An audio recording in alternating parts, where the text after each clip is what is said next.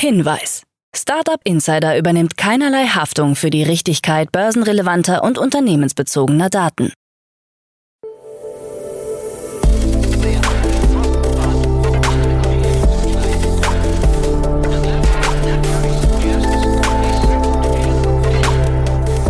Startup Insider Daily.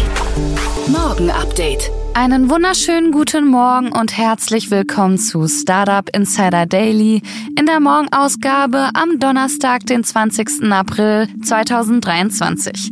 Ich bin Kira Burs und ich freue mich mit euch in den Tag zu starten und das sind die News des Tages. Vorwürfe gegen Telefar-Startup Way, niedrigere Bewertung von N26, IEM vor dem Aus, FTX vor Wiederbelebung und 43 Milliarden Euro durch EU Chips Act. Tagesprogramm. Bevor wir näher auf die Themen eingehen, lasst uns kurz einen Blick auf das heutige Tagesprogramm werfen. Nach dieser Morgenausgabe geht's weiter mit Investments und Exits, wo wir Jenny Dreier von EQT Ventures als Expertin zu Gast haben und sie mit Jan über die Finanzierungsrunde von PlexiGrid und eMagi spricht. Um 13 Uhr geht's weiter mit einer besonderen Startup Insider Recap Folge zum Cheftreffgipfel. Heute ein Interview mit dem Startup Turn, einer der vier Finalisten. Und um 16 Uhr gibt es eine Folge mit dem Startup Startup Smart Reporting. Dazu aber später mehr nach den Nachrichten gelesen von Frank Philipp. Startup Insider Daily. Nachrichten. Vorwürfe gegen Telefar Startup Way. Dem Berliner Autopilot Startup Way wird vorgeworfen, für die Genehmigung ihrer Straßentests geschönte Angaben über Zwischenfälle gemacht zu haben. Auch sollen die Verantwortlichen Sicherheitsbedenken der Telefahrer verschwiegen haben. Darauf sollen Gespräche mit Insidern und interne Dokumente hinweisen. Erst vor wenigen Wochen erhielt Way als erstes Unternehmen in Europa die Erlaubnis, ein Auto ohne Begleitperson auf eine öffentliche deutsche Straße zu bringen. Anders als die meisten Wettbewerber entwickelte das Berliner Startup keine komplett selbstfahrenden Autos, sondern setzt stattdessen auf das sogenannte Telefahren. Das Geschäftsmodell soll eine Mischung aus Taxiservice und Leihwagenmodell werden. Niedrigere Bewertung von N26. Der bestehende Investor Allianz X plant Berichten zufolge seine Anteile an N26 zu veräußern. Das Verkaufspaket an dem Fintech soll ein Volumen von 5% umfassen, für das der Beteiligungsarm des Versicherungskonzerns internen Unterlagen zufolge einen massiven Bewertungsabschlag einkalkuliert. Die Anteile sollen nur noch bis zu 160 Millionen Dollar einbringen. Hochgerechnet ergebe dies eine Unternehmensbewertung von rund 3 Milliarden US-Dollar. Weder der Bewertungsabschlag noch die offenbar geplanten Anteilsverkäufe wollte N26 kommentieren. Im Herbst 2021 wurde das Fintech nach einer Finanzierungsrunde über 900 Millionen US-Dollar noch mit 9 Milliarden US-Dollar bewertet. Die Allianz-Tochter ist seit 2018 bei N26 investiert. Damals flossen 160 Millionen US-Dollar in einer Series C Finanzierungsrunde. IEM vor dem Aus. Nach dem Insolvenzantrag des einstigen Instagram-Konkurrenten IEM droht nun das endgültige Aus für die Fotoplattform. An der Berliner Geschäftsadresse soll nicht mehr gearbeitet werden, nur ein überfüllter Briefkasten sei zu finden. Wie es mit den an Adobe Stock und Getty Images lizenzierten Bildrechten für Fotografen weitergeht, ist unklar. Fotografen warten teils schon seit mehr als sechs Monaten auf ihre Tantiemen. IEM galt einst als Hoffnungsanwärter aus Berlin und konnte in den Download-Charts sogar den Wettbewerber Instagram hinter sich lassen. Die Schieflage der Muttergesellschaft Talent House könnte der Grund für die Schwierigkeiten bei IEM sein. Durchwachsene Zahlen bei Netflix. Netflix hat für das erste Quartal 2023 einen etwas höheren Gewinn als erwartet gemeldet, konnte aber weniger Abonnenten gewinnen. Der Nettogewinn beläuft sich auf 1,3 Milliarden US-Dollar, was gegenüber dem Vorjahr ein Minus von 18 Prozent entspricht. Die Zahl der Abonnenten ging um 1,75 Millionen auf 232,5 Millionen hoch. Analysten hatten mit mehr als 2 Millionen gerechnet. Netflix kündigt zudem an, sein geplantes Account-Sharing-Verbot ab dem Sommer durchführen zu wollen. Darüber hinaus wird der DVD-Versand nach 25 Jahren im September endgültig eingestellt. Auch beim Ausblick auf das laufende zweite Quartal zeigte sich Netflix eher vorsichtig. Die Aktie des Streaming-Konzerns verlor nachbörslich rund 10 Prozent, konnte die Verluste anschließend aber fast wieder aufholen. EU stellt 1,1 Milliarden Euro für Cybersicherheit. Die EU-Kommission will die Cybersicherheit in der EU mit nationalen und grenzüberschreitenden Sicherheitszentren sowie einer Summe von insgesamt 1,1 Milliarden Euro stärken. Zwei Drittel davon sollen aus EU-Mitteln kommen, wie aus einer gerade veröffentlichten Mitteilung hervorgeht. Über KI und Datenanalyse sollen Cyberbedrohungen rechtzeitig erkannt werden. Die Kommission sprach von einer immer größeren Tragweite und Häufigkeit von Cybersicherheitsvorfällen, die eine Gefahr für den europäischen Binnenmarkt seien.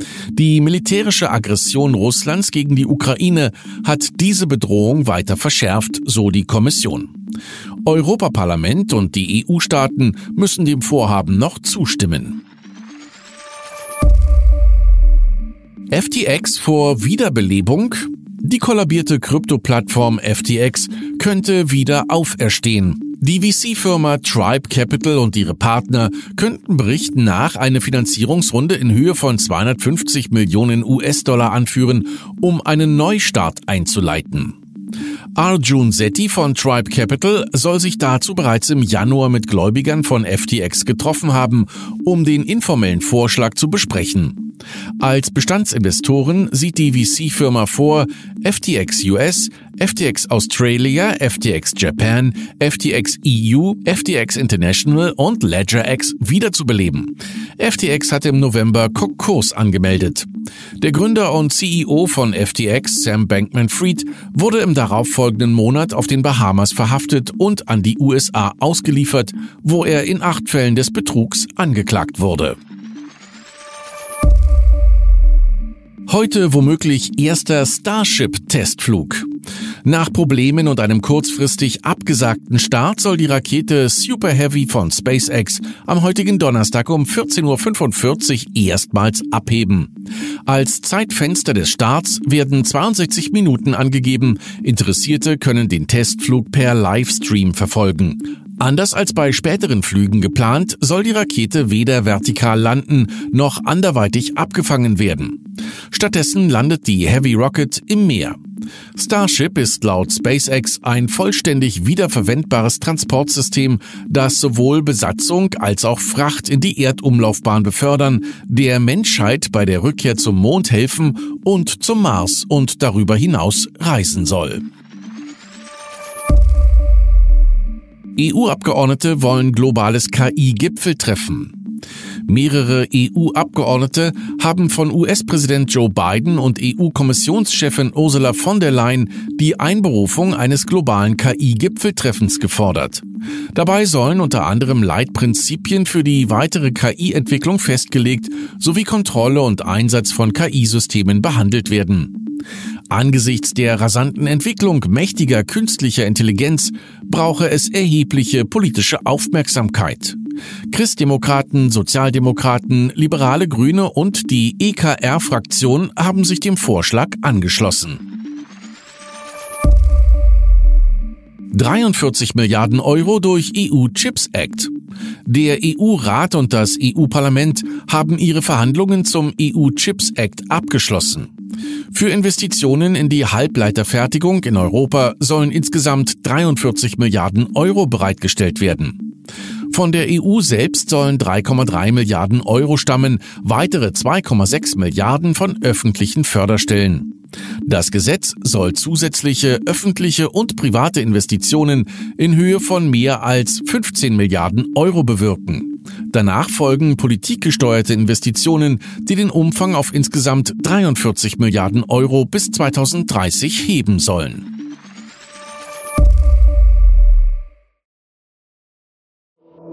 Startup Insider Daily. Kurznachrichten. Im Rahmen einer Seed-Finanzierung hat das Münchner CO2-Softwareunternehmen Tenso eine Summe von insgesamt 6,5 Millionen Euro erhalten. Das Startup bietet eine CO2-Bilanzierungssoftware für Industrieunternehmen an. Gilde Healthcare mit Sitz in Utrecht hat einen neuen Fonds mit einem Volumen von 600 Millionen Euro aufgelegt. Pro neuem Portfoliounternehmen sollen zwischen 10 und 60 Millionen Euro in Unternehmen in Europa und Nordamerika investiert werden, die in den Bereichen digitale Gesundheitsversorgung, Medtech und Therapeutika tätig sind. Wie nun bekannt wurde, hat Axel Springer im Jahr 2021 881 Millionen Euro für das US-Nachrichtenunternehmen Politico bezahlt. Der Jahresumsatz von Politico im Jahr 2021 betrug 171,3 Millionen Euro. Demnach hat Axel Springer einen Preis von fünfmal Umsatz bezahlt.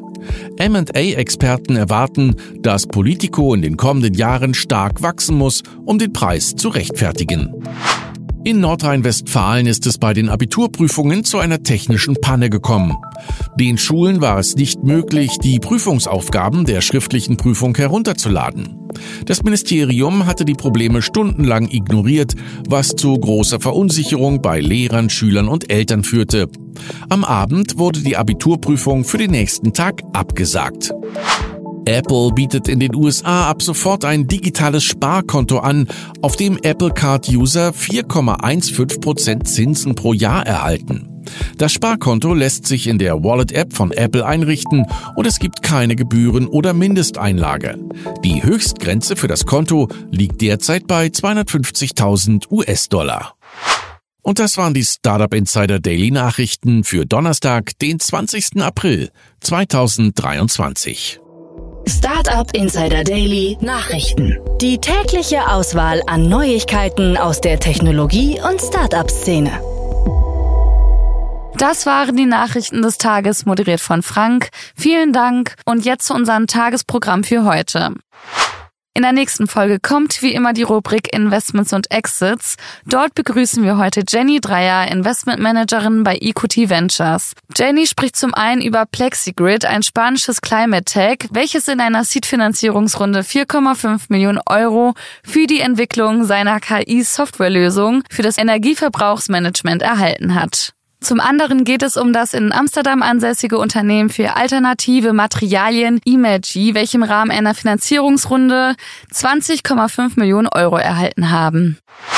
In der Mittagsfolge kommt, wie bereits angekündigt, das Interview mit Jonas Zeuner, Co-Founder von Turn. Das Startup war einer der vier Finalisten beim Cheftreffgipfel, einem Event für aufstrebende Talente, junge Führungskräfte und Startups. Turn hat eine nachhaltige und effiziente Software-as-a-Service-Lösung zur Optimierung der Retourenabwicklung im E-Commerce entwickelt. Das Live-Interview vom Event dann heute um 13 Uhr. In der Nachmittagsfolge geht's weiter mit Peter Fanofertfeld, CCO und COO von Smart Reporting. Er spricht mit Jan über die Finanzierung der Europäischen Investitionsbank in Höhe von 15 Millionen Euro. Mehr Infos um 16 Uhr. So, das war's jetzt erstmal von mir, Kira Burs. Ich wünsche euch einen schönen Start in den Tag und wir hören uns morgen wieder. Macht's gut.